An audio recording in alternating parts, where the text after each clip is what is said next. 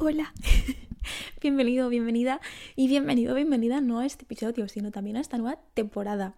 Porque como estáis viendo, es una nueva temporada. He decidido que sea una nueva temporada porque hay una diferencia, hay un cambio. Eh, a partir de ahora voy a subir también vídeos. Es decir, no voy a subir el episodio solo a podcast que haya podcast a Spotify, que es lo que estaba haciendo hasta ahora, bueno, Anchor y todas las plataformas, sino que además, como ahora Anchor ha puesto una opción de subir vídeo, que me ha parecido súper chula y súper de todo, maravillosa, digo, pues voy a aprovecharlo, voy a aprovecharlo porque a mí me encanta ver los podcasts que tienen vídeo, porque aunque a veces, bueno, la mayoría de veces me dejo el móvil ahí mientras escucho el podcast sonando que ni lo estoy mirando y normalmente no miro activamente el podcast, sí que es verdad que de tanto en tanto me gusta ir como bicheando, a ver qué están haciendo las personas del podcast, cómo se mueven, cómo gesticulan y todo eso. Entonces, espero que os guste mucho. Como siempre, estoy abierta a sugerencias de temas, yo que sé, cosas que queráis que hable por aquí, sugerencias en general. Pero eso sí, por favor, dejádmelo por TikTok porque en Instagram es verdad que recibo muchísimos mensajes vuestros que me encantan y me, ponen súper feliz, me alegran el día, honestamente me hace muchísima ilusión. No los veo siempre. Y es que no entro casi a Instagram y a veces eh, los mensajes me salen en ocultos, como si fueran mensajes que tienen algún contenido que me va a hacer mal a mí, pero no. Instagram lo estás detectando mal porque son mensajes maravillosos que me dicen cosas súper bonitas. Total, que a veces no los veo. Entonces, muchísimo mejor que me lo dejéis por TikTok, que por allí normalmente sí que lo veo.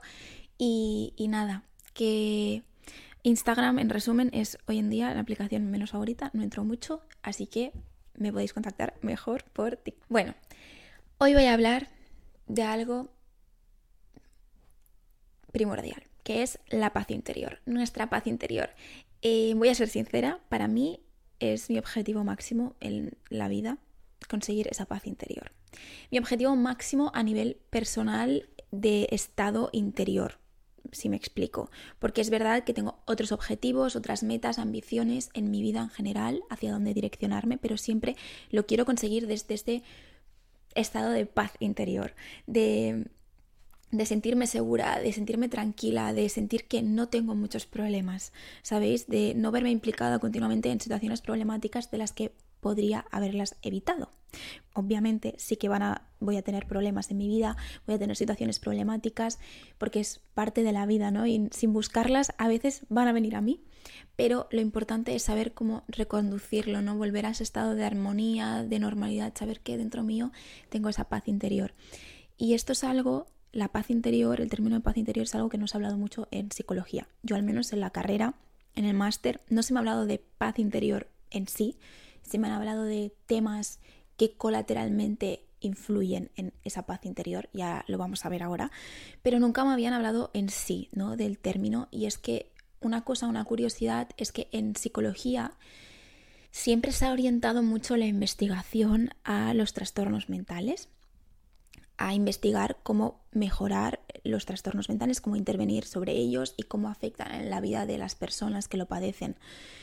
Pero hay personas que no tienen ningún trastorno mental y que aparentemente viven su vida con normalidad, pero que están ansiosos todo el tiempo, están estresados, están de aquí para allá, siempre tienen cosas que les trastocan ¿no? por dentro y, eso. Y hay veces que es simplemente porque no han aprendido em, cómo afrontar las situaciones de la vida de una manera más beneficiosa para ellos mismos, cómo gestionar las emociones sin que les sobrepasen, cómo afrontar los problemas del día a día, cosas que son normales, pues esas personas quizás no lo han aprendido y por tanto viven en un estado que no les permite estar en paz interior. Lo que vamos a comentar ahora son aspectos que contribuyen a la paz interior, según lo que se ha visto de las pocas investigaciones que existen en este campo, porque yo lo he visto más enfocado en que he visto que hablan de paz interior, pero más las religiones. Es el único ámbito en el que he visto que hablen de paz interior como tal. Así que bueno, según lo poquito que hay, voy a exponer los aspectos que van a contribuir a que consigamos esa paz interior, ese estado de tranquilidad, de afrontar la vida desde la serenidad. En primer lugar, la espiritualidad. Yo no soy una persona creyente, la verdad. No creo en ninguna religión, por desgracia, porque siempre he pensado que me encantaría ser religiosa, cristiana, musulmana, budista, lo que sea, al tener alguna religión a la que algún dios en el que creer que me transmita esa paz, ¿no? Esa, esa sensación de que todo va a estar bien porque hay algo más arriba que me protege. Sobre todo eso lo he visto en mi abuela. Mi abuela es una persona súper creyente, súper católica y siempre le he visto con esa paz, esa tranquilidad de que, sobre todo ante la muerte, porque ella es una persona mayor y yo siempre le preguntaba, ya, ya, pero ¿no tienes miedo a la muerte? Porque ella siempre lo hablaba desde, sí, porque yo mañana ya igual ya no estoy, porque tal, y lo decía con una tranquilidad. Y yo, jo, pues qué, qué envidia, ¿no? Porque yo le tengo respeto, es de las cosas que más respeto le tengo a la muerte. Bueno, no respeto, sino que no me gustaría que sucediera, que, tengo miedo a lo desconocido, ¿no? Entonces, eso, él me ha dado envidia siempre de, eso, de, que la, de la tranquilidad que le transmite el, el hecho de que hay algo más allá que le está cuidando. Y hay algo que a mí me, me chocó porque nunca me lo había planteado de esta manera y es que em, no hay que ser creyente para tener esa sensación de espiritualidad, de, de que hay algo más allá de nosotros. Simplemente podemos pensar en la humanidad, en todo lo que nos une a las personas, que es algo más allá de lo individual, más allá de mí, existe una humanidad, algo que nos une a todas las personas y que nos tiene que impulsar a actuar según todo lo que predica según todo lo que predican todas las religiones, ¿no? Que es intentar ayudar al otro. Si puedes reducir el bienestar de la otra, el sufrimiento, perdón, de la otra persona, ¿por qué no lo vas a hacer? Yo sé que no tengo ninguna obligación y que cómo se siente la otra persona es problema de la otra persona, pero si yo puedo hacer algo en que esa persona esté más tranquila o esté mejor, ¿por qué no lo voy a hacer? Eso me va a ayudar a sentirme mejor porque estoy contribuyendo en algo que está más allá de mí. Y eso, el, el saber que hay algo más allá de mí también me debe transmitir tranquilidad porque no estoy sola. Muchas veces nos sentimos solos, aunque no lo estemos, porque muchas veces tenemos a mucha gente a nuestro alrededor que de verdad nos apoya, pero a veces nos viene ese sentido de soledad. Y el pensar que no estamos solos, que, que hay algo más allá de nosotros, nos debe reconfortar en el sentido de siempre va a haber alguien para, mm, para mí. Da igual, si te sales a pasear por tu ciudad, hablando a la gente, estoy segura de que vas a encontrar alguna persona que va a estar dispuesta a estar por ti y ayudarte. Estoy segurísima. Y el saber esto transmite paz y tranquilidad. El saber que, que yo tengo algo que aportar a los demás me hace sentir también reconfortada en el sentido de que yo tengo algo, algún un valor que yo puedo poner sobre la mesa. Eso es súper importante para sentirnos en paz con nosotros mismos, sentir que yo puedo aportar algo a los demás y que me siento parte de algo más. Y esto va atado también a la necesidad de tener un propósito, un propósito en la vida, que es lo que decía de sentir que yo puedo aportar algo. Em, todos necesitamos sentir que, estamos haciendo algo que sirve para, para, algo, ¿no? Tener una dirección de vida, lo que he hablado muchas veces, ponernos objetivos y cumplirlos, eso me hace sentir también en paz porque sentir como que no tengo nada que aportar eso me hace sentir mal por dentro, ¿no? Me hace sentir, ¿para qué estoy aquí? ¿Para qué me voy a levantar cada día? ¿Para qué me voy a esforzar en hacer esto si no, mm, sirve para nada, ¿no? Em, no sé si habéis visto, bueno, leído el libro de Víctor Frank, que creo que se llama eh, Propósito, El hombre en busca de un propósito o algo así, ahora no me acuerdo exactamente del título, pero básicamente era un hombre que estuvo en campo de concentración nazi y habla de cómo todos podemos encontrar significado en las cosas malas que nos suceden en la vida, en las cosas que nos, mm, que nos provocan sufrimiento. Y de esto me salió un vídeo de una chica en TikTok, de la que no recuerdo ahora exactamente el nombre, pero que a la pobre habían pasado un montón de cosas negativas em, relacionadas con su salud.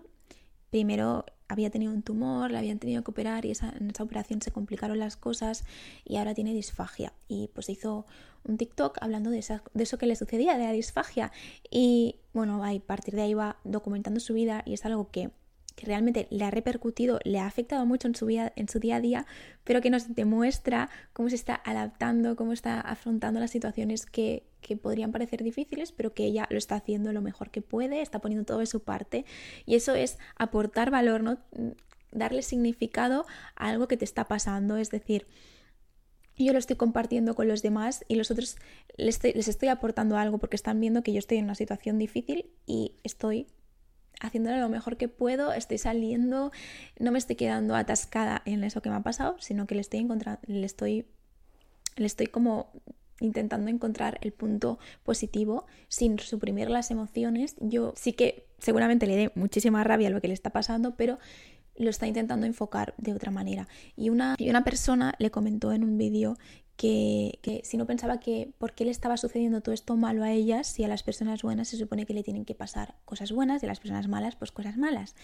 Y ella contestaba que, que sí, que se lo había planteado alguna vez, pero que, que no tiene, que es que al final eso es una forma de revolcarse en la mierda, ¿no? Por así decirlo, porque ¿de qué me sirve tener ese pensamiento? Claro que no, claro que a, todo el mundo le pasan cosas malas y eso forma parte de ser humano, de, ser persona y, de la mala suerte a veces, porque son cosas que no dependen de nosotros y obviamente no depende de cómo de buenos o de malos seamos, son cosas que dependen del azar. Y bueno, pues esta chica le encontró lo que decía, un significado. Esto me hace estar en paz. Sé que me están pasando cosas malas, pero el Encontrarles ese significado me hace estar en paz. Lo estoy canalizando de una manera que me hace sentir tranquila. Otra cosa indispensable para nuestra paz interior es la aceptación. Hay una plegaria dirigida a Dios que dice, Dios, dame la serenidad para aceptar las cosas que no puedo controlar. Dios, dame el coraje para cambiar las cosas que sí que puedo cambiar y dame sabiduría para saber cuál es la diferencia entre las dos. Y supongo que ahí está la dificultad en saber qué cosas debo aceptar que no se pueden cambiar y qué cosas debo poner de mi parte, aceptarlas, pero poner de mi parte para que pueda cambiarlas, para que puedan ser diferentes. Y esto pasa por pararme y decir, ¿puedo hacer algo yo? ¿Vale la pena destinar mis recursos, mis esfuerzos a cambiar esto o realmente es algo sobre lo que no puedo hacer nada y voy a estar gastando mis fuerzas en algo que no va a cambiar nunca. Por ejemplo, lo digo esto porque es un ejemplo muy claro en, en las familias. Cuando hemos tenido una relación conflictiva con algún familiar, puede ser que, que muchas veces esa persona nos trata, nos ha tratado mal, pero muchas veces tenemos la esperanza de que esa persona, esa situación va a cambiar. Y, no nos resignamos y continuamos destinando todos nuestros esfuerzos en, que, esa, que, esa, situación vaya a cambiar y, nunca pasa. Y, tenemos que analizarlo y decir, vale, si no ha cambiado en 13 años, si no ha cambiado en 20 años, ¿por qué iba a cambiar ahora si la otra persona no va a hacer nada para cambiarlo? ¿Vale la pena que yo cada vez que me pasa algo bueno siga yendo a contárselo? pensando que esa persona se va a alegrar por mí y me va a contestar de una determinada manera cuando siempre lo ha hecho de otra manera? ¿Vale la pena gastar mis esfuerzos en decirle a la otra persona lo importante que es algo para mí cuando ya se lo he dicho 50 veces y esa persona me sigue tratando de la misma manera?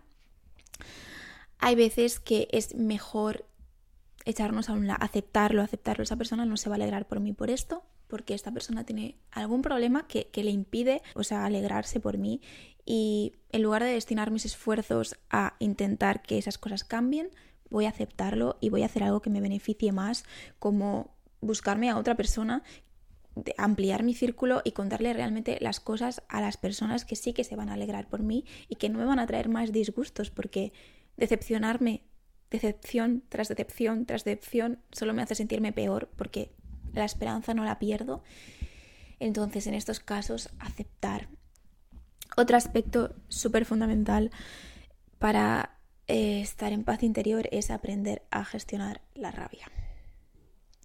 Es imposible, imposible estar en paz si tengo rabia interna reprimida.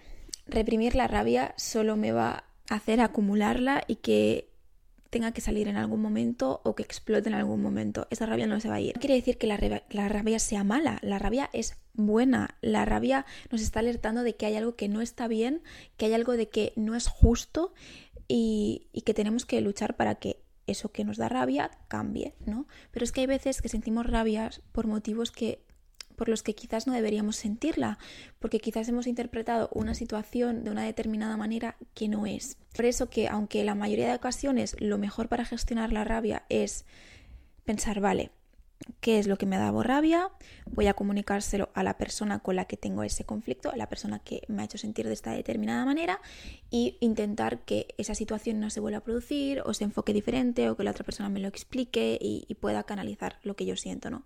Pero es que hay veces que, no puedo hacer eso, porque que no puedo comunicarme con la persona que me ha dado rabia, porque la situación no lo favorece. Entonces lo mejor es pensar que quizás la otra persona lo estaba haciendo con hay que, hay que entender esto. Hay que entender que la mayoría de veces las personas no actuamos para hacer daño a la otra persona. No actuamos de forma, joder, tío, voy a hacer esto para que te dé rabia, porque sé que es algo que te dé rabia. No, la mayoría de veces estamos actuando de la forma que hemos aprendido a actuar. Lo que nos sale, no lo hacemos con intención de dañar a alguien. Y muchas veces le habremos producido rabia a otra persona sin ni siquiera haber sido conscientes de ello. Por eso es tan importante hacer este ejercicio de decir, vale, esto me ha dado rabia, pero es que quizás la otra persona lo estaba haciendo sin intención de hacerme daño a mí. Es algo que ella hace con, con, en su día a día porque lo ha aprendido así y ni siquiera tenía ninguna intención ni ninguna segunda intención de hacerme daño a mí. Entonces eso también nos debe hacer sentir un poco más tranquilos y que esa rabia no sea tan excesiva, que, que diga, vale, me ha dado rabia esto, pero es que esta persona no lo estaba haciendo con ninguna mala intención, por lo que no me voy a hacer tan mala sangre. Y eso me hace bajar de, esa, de esa sensación interna de, es que la otra persona me está diciendo, me está intentando joder. No, la otra persona quizás lo estaba haciendo con de la mejor manera que sabe, porque muchas veces actuamos de la mejor manera que sabemos con las con los recursos que tenemos en ese momento. Por ejemplo, hay veces que, yo qué sé, que quizás mi amiga, eh, he quedado con mi amiga y mi amiga no para de hablar de ella, no para de hablar de ella, no para de hablar de ella. Y es como un monólogo, ¿no? Y dices, jo, mm, qué rabia, tío, yo también estoy aquí, yo también soy importante, si quieres tener un monólogo, pues no sé. Y no nos paramos a pensar que quizás esa persona, nuestra amiga, haya estado dos días en casa sin interactuar con nadie, esté pasando una mala situación y necesite desahogarse. Y, entender esto, ponerme en el lugar de la otra persona, me hace no tener tanta rabia. Que no quiere decir que me aguante ¿eh? y no quiere decir que tenga que aguantar que la otra persona esté en un monólogo constante. Pero quizás la dejo terminar porque sé que es importante para ella y cuando termine, pues le digo, ay, pues mira, también es importante para mí hoy hablar porque me ha pasado esto y esto y esto. Y, y lo miras desde otra perspectiva, ¿no? No te enfureces en el, en el sentido de, mira, a esta persona no le importo. No, esa persona, pues mira, estaba intentando utilizar los recursos de la, manera, de la mejor manera que podía, que era hablar con otra persona y desahogarse. Y no tenía ninguna otra intención. Y pues, pues eso, si yo también puedo expresarme al final, si yo también puedo canalizar esa sensación de que yo también soy importante, también desahogándome, pues ya está. Pues ya está. No hace falta hacerme mala sangre, ¿no? Habré gestionado la rabia de, de esa manera. No me quedaré con esa rabia dentro tampoco, porque eso es súper perjudicial quedarme con eso dentro, pero lo expresaré em, si es algo que pueda expresar, si es algo, con lo, algo que yo pueda controlar, que pueda hacer algo para quitarme esa rabia, lo haré. Y si no, pues hay veces que quizás deba darle una vuelta a la situación, darle otra nueva perspectiva y entender que quizás la otra persona pues lo está haciendo lo mejor posible. Por ejemplo, imagínate que vas al súper y la cajera está yendo súper lenta y tú tienes mucha prisa y te está dando rabia porque dices, joder, no puedo ir más rápido, pues ponerte en el lugar de la otra persona y pensar, quizás esa cajera lleva seis horas trabajando y está agotada. ¿Cómo me puedo... ¿Por qué voy a canalizar mi rabia contra ella si me está dando rabia la situación en el sentido de que tengo prisa y está yendo lenta? Pero puedo hacer algo. ¿Hay algo que esté bajo mi control? No, ahora mismo no. Esa persona no, no puede dar más de sí misma y es la situación en la que está. Pues voy a darle una nueva perspectiva, voy a canalizar mi rabia entendiendo que quizás esa persona no está en el mejor momento, voy a tener compasión con esa persona, no voy a ser amable con ella. Y también voy a ser amable conmigo, voy a entender que es normal que sienta rabia porque tengo prisa y, pues es normal que me haya sentido así, no me voy a sentir una mala persona por, por haber pensado eso, no en ningún momento. Tenemos que ser también autocompasivos con nosotros mismos, que es el otro aspecto que contribuye a la paz interior, em, la autocompasión. Y muchas veces se confunde autocompasión con sentir pena de uno mismo. Nunca, no, sintamos pena de nosotros mismos porque eso es muy negativo, nos hace entrar en bucles de ay, qué pena de mí mismo, ay, qué pena de mí mismo. No, hay que ser amables con nosotros mismos, tratarnos de igual manera que nos trataría una persona que nos quiere, que nos ama bien. Por eso, no nos machaquemos em, cuando cometemos errores, seamos amables con nosotros mismos, entendamos que, hay algo que nos ha hecho reaccionar de una determinada manera o sentirnos de una determinada manera y nos, nos sintamos mal por eso. A veces puede ser muy difícil porque hemos aprendido a ser críticos con nosotros mismos. Hemos aprendido que si no nos comportábamos de una determinada manera, éramos una mierda. Por ejemplo, ¿no? He aprendido que mis padres, si no soy perfecto, no me refuerzan. Así que he aprendido que debo comportarme de manera perfecta siempre y por lo tanto cuando no me comporto de manera perfecta me critico a mí misma. Que soy una mierda, mira, no he conseguido hacer eso, no he conseguido hacer lo otro.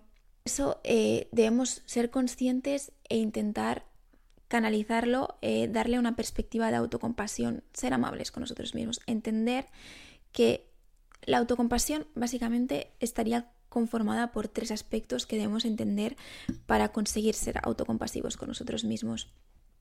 Em, en primer lugar, tener en cuenta que somos parte, lo que decía antes, ¿no? De somos humanos. ¿Y qué caracteriza a los humanos? Que nos equivocamos, que nos equivocamos siempre, que no somos perfectos. ¿Qué humano es perfecto? Ninguno, ninguno, todos cometemos errores. Y, entender eso nos hace ser más amables con nosotros mismos. Decir, vale, sí, me he equivocado, no he sido perfecta, no me he comportado de esta determinada manera, pero es que forma parte de ser humano. Es imposible ser perfecto. Y como es así, no me debo machacar y decir, eres una puta mierda por no haber hecho esto bien, eres, eres tontísimo. En segundo lugar, otro componente de la autocompasión es eso, la amabilidad con nosotros mismos. Eh, que en esos momentos en los que nos hemos equivocado en los que nos sentimos mal, que sentimos que hemos fracasado, que no hemos conseguido, yo qué sé, eh, ser perfectos en algo, mm, no seamos tan duros. En tercer lugar, otro componente de la autocompasión es el mindfulness, el ser conscientes de nuestras emociones. Nunca vamos a conseguir estar en paz con nosotros mismos si cuando tenemos una emoción que no nos hace sentir bien, especialmente, porque las emociones no siempre son positivas, también son, eh, son difíciles de, gestionar en muchas ocasiones, no miremos hacia otro lado, no intentemos evitarlas.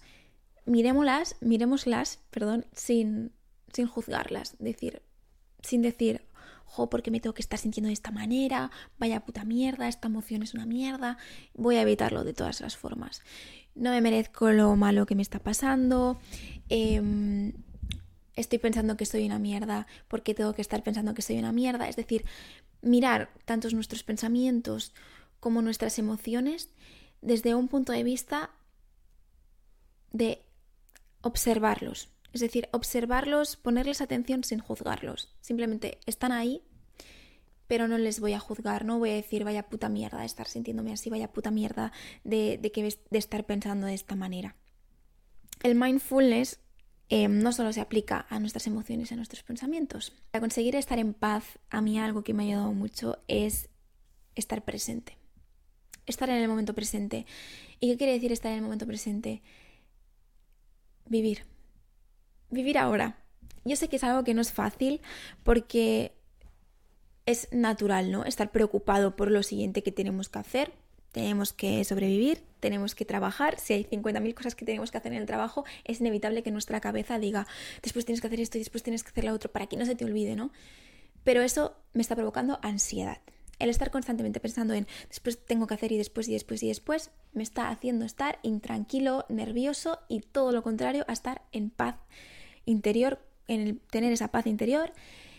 Entonces, yo sé que es un mecanismo de nuestro cerebro para llegar a todo, pero es indispensable que nos tomemos los ratos de nuestra vida estando presentes. Y eso es algo que se consigue con la práctica. Yo sobre todo lo he aplicado a momentos en los que estoy haciendo cosas del día a día, de la cotidianidad, ¿no? Fregando los platos, paseando al perro, em, limpiando, em, no sé, cosas que hacemos normalmente en piloto automático, ¿no? Que las hacemos que nuestra cabeza automáticamente se va a lo que tenemos que hacer después, porque puede estar haciendo eso sin pensar en lo que estás haciendo, ¿no? Estoy lavando los platos de forma automática y estoy pensando en después tengo que, que ir a pasear el perro, después tengo que subir esto en este sitio, después, bueno, todas las cosas que tenemos que hacer. Entonces, redirigir nuestra atención es la clave. Se nos va a ir la cabeza en, en algún momento, inevitablemente pero ahí está la capacidad de redirigir mi atención, de decir, vale, se me ha ido, la vuelvo a redirigir. Y eso es poner nuestros cinco sentidos en lo que estamos haciendo. Yo sé que puedo fregar los platos sin estar pensando en cómo está cayendo el agua sobre mis manos, en cómo estoy pasando la esponja sobre el plato. Pero si le pongo mi atención a todos esos cinco sentidos, a, todos, a todo lo que está sucediendo en ese momento, mi atención no, está, no va a estar puesta en los pensamientos que me producen ansiedad, que es todo lo que tengo que hacer después. Obviamente que tenemos que pensar en todo lo que hacemos después, si no vamos, seríamos capaces de planificar, si no se nos pasarían las cosas, sí. Pero en estos momentos en los que estoy haciendo algo, pues estoy haciendo ese algo. Si estoy conduciendo, no voy a pensar en todo lo que tengo que hacer al llegar a casa. Pues me lo voy a apuntar y cuando llegue el momento de hacerlo, pues voy a leer todo lo que tengo que hacer, pero en el momento voy a estar presente. Entonces, yo te aconsejo que para empezar, no hace falta que empieces, que todas las cosas que hagas les, pongas tu atención poco a poco, pero al menos elige una tarea de tu día a día que hagas en piloto automático, como sería lavar los platos, poniéndole toda tu atención. Son cinco minutos o menos. Cinco minutos en los que vas a conseguir estar presente, sin estar ansioso, sin estar triste, sin estar solamente estando presente. Solamente prestando atención como eso, como decía, el sonido del agua. ¿Vale? Lo escucho. Cómo cae el agua. Qué ruido tiene cuando impacta sobre mis manos.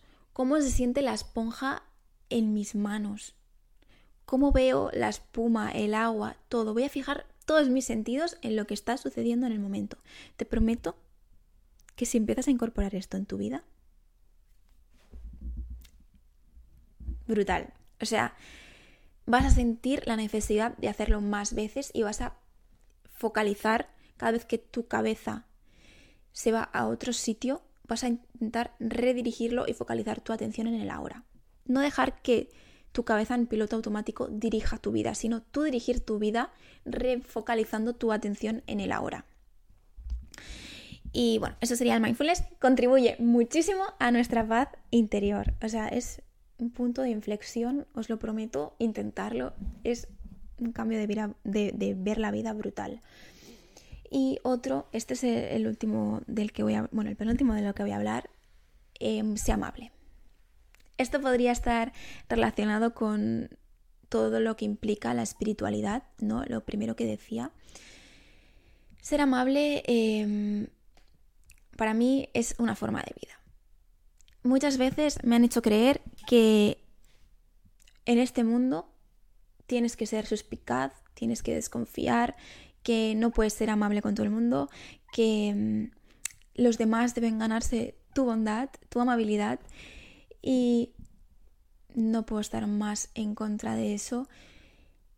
Si eres amable con los demás, te sientes bien. Y si una persona te ha tratado mal, es su problema no es el tuyo. Y obviamente que tenemos que ir con cuidado, em, no tenemos que ser amables, no tenemos que ser eso que dicen de que de bueno eres tonto, ¿no? Em, hay que ver las banderas rojas que se dicen, ¿no? Hay que ver en qué momento se están pasando contigo y poner el límite, pero eso no va relacionado con la amabilidad. Que tú seas bueno, que tú seas amable, no quiere decir que no, se, no puedas poner límites y decir hasta aquí, esto a partir, yo he sido amable contigo, pero tú has pasado un límite aquí, por lo que voy a cortar la relación contigo, voy a hacer lo que sea para protegerme a mí. Pero enfocar la vida desde la amabilidad, desde voy a hacer que en la medida en la que puedo tú te sientas bien, tú te sientas em, tranquilo porque yo te estoy tratando bien y, te sienta, la amabilidad se contagia, la, bondad se contagia. Cuando estás hablando con una persona que te está tratando bien, que está siendo amable, que te está intentando ayudar en todo lo que puede y más, Tú sientes las ganas de hacer lo mismo con la otra persona y te sientes más feliz, te sientes más en paz y eso nadie lo puede negar. Y que nadie, nadie, absolutamente nadie te haga creer que debes dejar de ser amable con los demás porque te han tratado mal. No. La amabilidad es una forma de vida y tú tienes que vivir la vida según te haga bien a ti. Y te aseguro que ser amable y ser bueno te va a hacer bien a ti. Y si te hacen, y si tú ves que en algún momento están pasando los límites en los que ya te están empezando a hacer daño, frena la amabilidad no tiene nada que ver.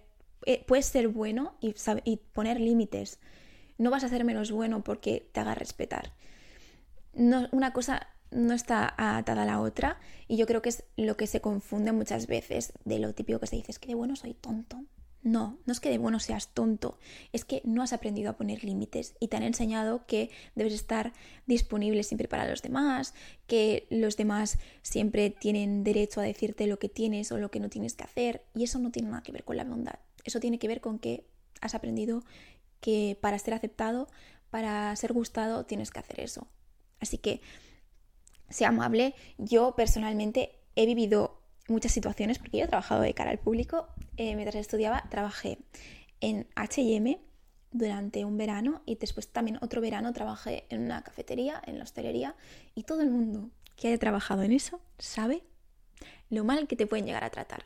Yo siempre, siempre, además me gustaba, me gustaba estar de cara al público porque trataba con personas súper maravillosas, que me hacían sentir súper bien. Cuando hablas con una persona que te trata bien, que hablas sobre ciertos temas, que son agradecidos, te hace sentir pleno, te hace sentir súper bien. Y después había otras personas que tú ibas con toda la buena energía del mundo, las tratabas lo mejor que podías, las intentabas ayudar en lo que podías. ¿Y con qué te respondían? Siendo bordes, tratándote mal, poniéndote caras de cuando, o por ejemplo, si la otra persona esperaba, yo qué sé, eh, vengo a devolver esto, pero vengo sin el ticket y vengo sin la etiqueta del pantalón, sin nada. Y yo, claro, yo le decía con toda la amabilidad del mundo, mira señora, no te puedo hacer el cambio porque tal, tú se lo explicas bien y cómo te contesta la otra persona. Ah, pues no sé qué, no sé cuántos. ¿Me lo tengo que tomar personal? No. Em, porque esa persona estaba pagando conmigo una frustración suya interna y no tenía nada que ver con mi persona como, como, tal y era algo que ni siquiera dependía de mí, pero inevitablemente me afectaba. Y es verdad que era más joven, había trabajado menos conmigo misma y yo siempre he tenido la sensación, he recibido esos mensajes de de buena eres tonta. Y cuando te dicen mucho de buena eres tonta, aprendes que igual tienes que dejar de ser tan buena, pero tú eres así. Mm, yo me considero, no, voy a tener falsa modestia, yo me considero una persona buena porque quiero que le pasen cosas buenas a los demás y porque siempre que esté en mi mano yo te voy a intentar ayudar si, si puedo hacerlo, ¿no? Y muchas veces me hicieron creer que no tenía que hacer eso. Pero si tú eres así y si te, a ti eso te hace sentir bien, porque te aseguro que si eres así, eso te hará sentir bien, no dejes de hacerlo nunca. Simplemente aprende a poner límites y aprende a que no se aprovechen de eso pero no dejes de ser buena, no dejes de ser amable. Que una persona te trate mal es su problema, está ella mal. Tratarte mal a ti, seguramente si tiene unos valores, después le hará sentirse mal a ella, porque yo a veces que he contestado mal a alguien, un poco borde, me ha hecho sentir a mí mal después el haber contestado así por una reacción impulsiva del momento, porque había sentido que me habían faltado el respeto. Pero es que si te paras a pensarlo, es problema de la otra persona se va a sentir mal ella. Tú no te tienes que sentir mal porque tú lo has hecho bien, tú eres fiel a ti misma, estás haciendo lo mejor que puedes para que la otra persona se sienta bien. Y actuar en base a eso, actuar en base a la bondad y a la amabilidad te hace sentir una paz interior, ser fiel a tus valores, ser, fiel a lo que te define, con eso no, hay precio, o sea, no hay precio em, para ser fiel a, lo que tú sientes. Y, y eso también está muchas veces no somos fiel a lo, creo que esto lo hablé en los primeros episodios, muchas veces no somos fiel a lo que, a nuestros valores por miedo a, a ir en contra de la corriente, a decir, yo qué sé, si estoy yendo con personas que, que me dicen que se están riendo de alguien, eso pasaba mucho en la adolescencia, ¿no? Se están riendo mucho de alguien y lo que se podría considerar bullying, ¿no? Y yo me río por no por no ir en contra de ellos. Y a mí en verdad no me hace ninguna gracia y no me hace ninguna gracia que no va, no va según mis valores reírme de otra persona y no me parece que sea amable y, bueno hacer eso. Pero por adaptarme, por porque no me rechacen, tengo miedo de decir lo que pienso. Y eso es algo que también debemos aprender a hacer. Y no te sientas culpable si lo has hecho porque estabas sobreviviendo, estabas intentando formar parte de algo, pero ahora que ya eres consciente de ello, puedes trabajar en que eso no siga pasando porque eso te va a hacer sentir bien en ese momento, pero después te va a hacer sentir mal y es muy importante ser conscientes. Esto te va a impedir tener esa paz interior que, que buscamos. Así que eso, ser amable, ser amable y actuar según nuestros valores nos va a hacer sentir en paz y estar serenos y estar en armonía, estar en armonía. Por último, exponerme a situaciones positivas. Va a haber situaciones negativas siempre, yo me voy a sentir triste en muchas ocasiones, pero tengo que exponerme a situaciones positivas, a situaciones que a mí me hacen sentir bien, no a situaciones que le hacen sentir bien a mi vecino, no, a situaciones que me hacen sentir bien a mí. Si a mí me hace sentir bien pintar, exponerme, pintar, simplemente coger una hora al día o una hora a la semana o una hora al mes que voy a dedicarle a pintar y que me va a producir pues esas emociones positivas. Tengo que buscar cosas que me hacen bien y otro punto que está muy relacionado con esa paz interior y con ese sentirnos bien es el humor. Mm, me encanta, yo soy muy fan, sigo a muchas TikTokers que hacen humor, eh, que ahora no recuerdo sus nombres y me sale fatal porque ojalá decirlos. Em, es que, ¿sabéis qué pasa? Que tengo muy mala memoria para los nombres y yo cuando veo a una persona que me gusta la sigo, pero no retengo. No retengo, como yo veo los vídeos, pero no dicen yo soy tal, tal, tal, pues no se me queda el nombre. O el caso, busca el humor. Busca el humor, el humor es maravilloso, es una forma de vida, es una forma de incluso humor con nosotros mismos, no hace falta que sea humor que nos machaque, tampoco hace falta eso, pero busca el humor.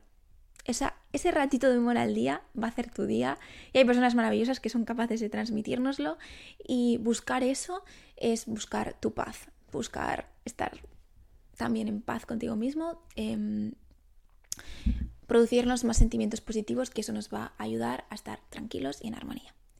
Y bueno, eso sería todo. Esas serían las cosas que se han visto que más contribuyen a tener la sensación de bienestar, cosas que las que podemos trabajar y en las que está en nuestra mano hacer, que nos hace sentir en armonía y paz. Y última cosa, Em, esto aún no lo he hecho, pero es un proyecto que tengo y es una idea que, mira, si te sirve a ti también, pues oye, hagámoslo juntos. Em, el otro día pensé, relacionado con esto de la espiritualidad, en hacerme como un altar, un altarcito simbólico, algo simbólico.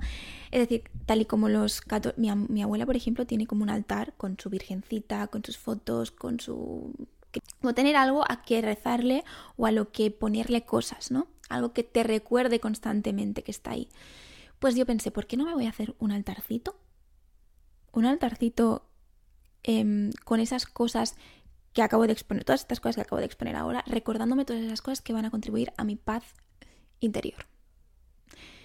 Porque hay una cosa en psicología que se llama em, el efecto de primacía, que es que lo que yo acabo de ver, el estímulo que yo acabo de recibir, me va a influir en el estímulo que justo, en, perdón, en la situación que me vaya a suceder justo después. Es decir, si yo acabo de ver, si mi madre me acaba de decir que soy tonta y yo y a mí justo después me pasa una situación que me hace dudar de mí misma, probablemente me voy a venir a la mente el que soy tonta, porque es el último estímulo que acabo de recibir. Entonces, ¿qué quiere decir esto? Que tengo que intentar estimularme constantemente de mensajes que me, van a, me vayan a hacer bien a mí mismo. Porque si yo he interiorizado, interiorizado durante mucho tiempo que una cierta cosa, es decir, si yo he interiorizado que yo soy tonta, voy a necesitar estimularme constantemente con, aparte de trabajar en esa creencia, obviamente eh, tenemos que trabajar internamente en lo que nos hace sentir, en lo que nos hace sentir de una determinada manera, pero tenemos que aprender activamente nuevas formas de, de afrontar la vida nuevas formas de, verme y eso va a ser con la estimulación constante. Tengo que estimularme y no hay mejor manera de estimularme que recordarme constantemente esos mensajes. Por eso a mí me parece súper guay el seguir a cuentas, por ejemplo, Body Positive, porque constantemente me están recordando un mensaje que tengo que interiorizar, algo que me va a afectar en la forma en la que yo viva las situaciones de mi día a día. Entonces, un altarcito con todas esas cosas, si lo hago ya lo subiré. Em, pues eso, ponerme un altarcito que me recuerde constantemente em, todas las cosas que me van a dar a sentirme con esa paz interior y también voy a poner cosas significativas para mí que recuerdamente me estimulen positivamente. Así que nada, ahí os dejo mi idea por si la queréis también hacer y si la hacéis, me etiquetáis porque las etiquetas en Instagram sí que las veo. Em, y nada, pues muchísimas gracias por estar ahí. Me hace muchísima ilusión todas las cosas bonitas que me decís y espero que, que, bueno, que os vaya súper bien todo y os deseo lo mejor, de lo mejor, de lo mejor, de lo mejor. Un beso muy grande y os quiero un montonazo.